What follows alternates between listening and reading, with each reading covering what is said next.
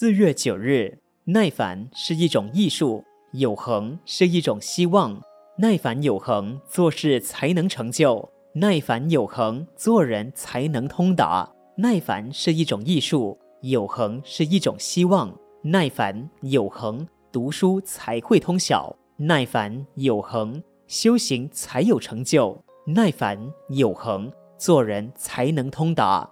耐烦有恒，对于成功立业实在太重要了。然而，不耐烦几乎成了今日青年们的通病。没有恒心，也看出今日青年们的肤浅。现代青年缺乏安住的耐心定力，不但身心浮动，经常更换工作。尤其对工作不耐烦，没有恒心，不能安于自己的岗位，如此怎能让主管放心地把责任交付给他？一个不能受到主管信任、器重的人，如何能成为坚固不移的磐石呢？所以，今日无人应该时时自问：我读书耐烦吗？我工作耐烦吗？我对人耐烦吗？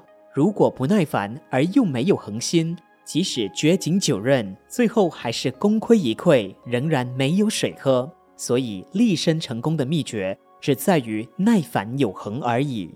文思修，耐烦有恒，做人才能通达。每日同一时段，与您相约有声书香。